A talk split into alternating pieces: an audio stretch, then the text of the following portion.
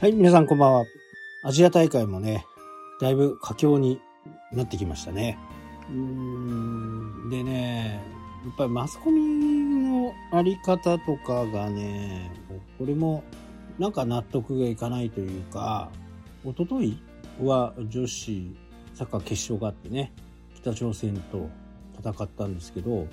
まあ非常にフェアだったように思います。で、男子もね、準決勝で北朝鮮と当たって、まあイエローカードが6枚出た。で、そのうち関係ない、プレーに関係ないところで多分2枚かな。で、普通にね、その、北朝鮮というメガネをかけないで僕は見てるんですけど、あの、まあ見た方いればね、わかるかと思うんですけど、PK はね、ちょっと厳しいなと。ちょっとシミュレーション的な、こう、あんまり足にかかってない風に僕は見えたんですね。で、その前から、ちょっと悪質っぽいね、あの、ファールは、まあ正直ありました。2個、2個はね、もう、これはちょっとやっちゃダメでしょう、みたいなところがね、あったんですけど、やっぱりそういうのをやったら、やっているからこそ PK になってしまったような。あれでフェアに戦っていたら、あれは PK にはなってないようにね、思うんですよね。これ人間だから仕方ないんですけど、あそこの部分に関して、こう、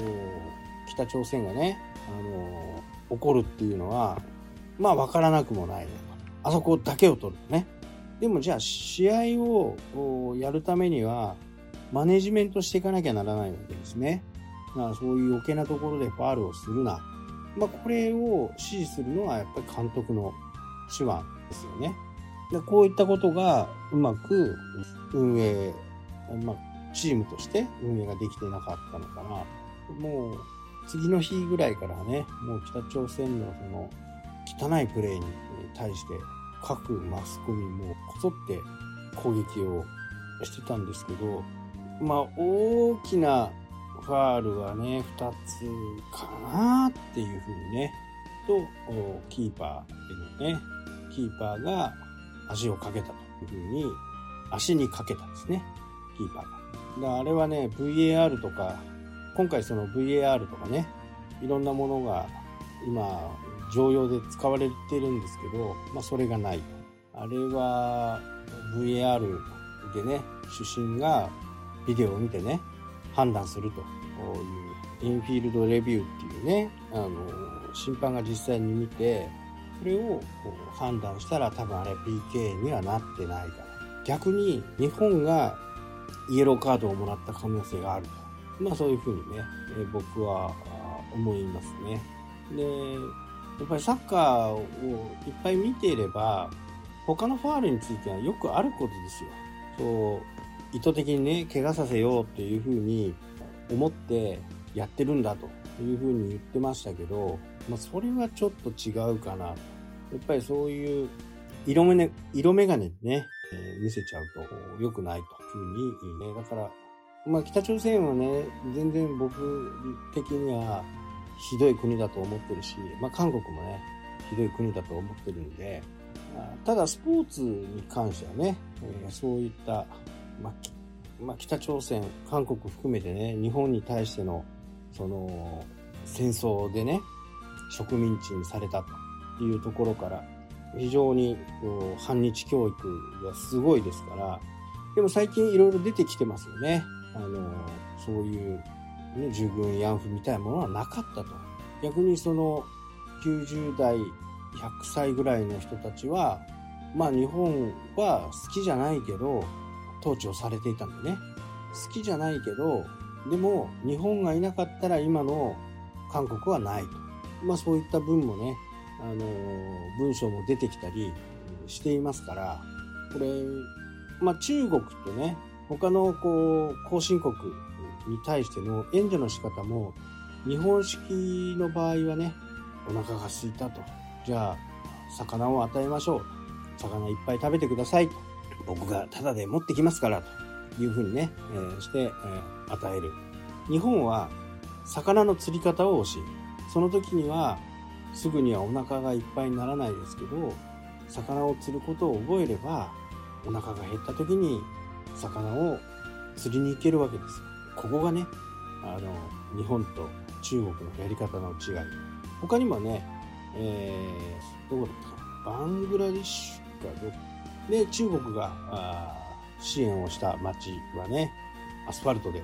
道路を作ってあげて、で、えー、食料も与えて、で、日本は道路の作り方を教えたわけ。で、道路を、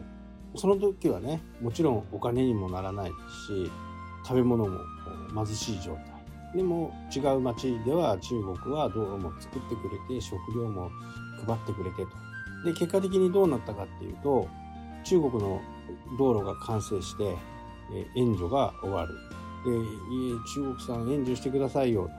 これにはお金がかかりますよと。で、そこは通常ではありえないぐらいのお金を請求されると。なので、配給自体も半分ぐらいになると。それをみんなが取り合う形。で、一方日本の方は道路の作り方を教えてもらった。そうなると全国でその道路の作り方、これが皆さんの仕事になります。全国各地からね、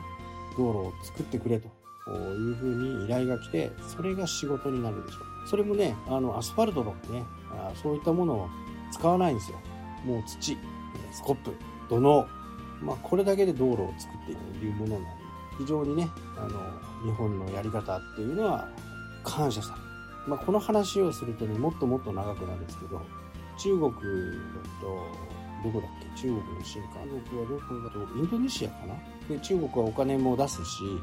新幹線の金額も安いと。で、在来線とね、えー、今後で新幹線を走らせるという。日本はもう新幹線はもう別の線路で走らせる。で、インドに対して新幹線がね、多分もうできたとは思うんですけど、運行管理に関して、それをまず教えると。日本の場合は秒単位でね、電車って動いてるんですね。11時10分じゃなくて、11時10分25秒とか。まあ、これが定期。で、その運行のやり方をね、えー、まずは教える。そうすることでトラブルになった時に対応ができる。インドはもともとね、あのー、鉄道あるんですけど、もう鉄道の事故が多すぎる。なんか見たことありませんかね？もう、電車から人が溢れんばかりに乗っている電車。まあ、あれ大体インド。ね。で、えー、新幹線はもう、インドはね、もう花から中国なんかは相手にしなくてね、事故が多いからこそ日本の安全性の高いんですけどね、日本の安全性を買って、それで運用しているとですね。やっぱスポーツにおいてはね、そういう、なんつうのかな、国の戦いもあるんでしょうけどね。まあそういったものを抜きにしてね、フラットな目で解説してほしいなと。女子戦はね、非常に、えー、いいプレーだったし、北朝鮮は非常に強かった。たまたまあ4対1というふうになりましたけど、決してね、あの弱くはなかったかただ日本はね、3軍でした。正直ね、アジア大会ぐらいだと、1軍まで持ってこないと。3軍で戦ってね、それも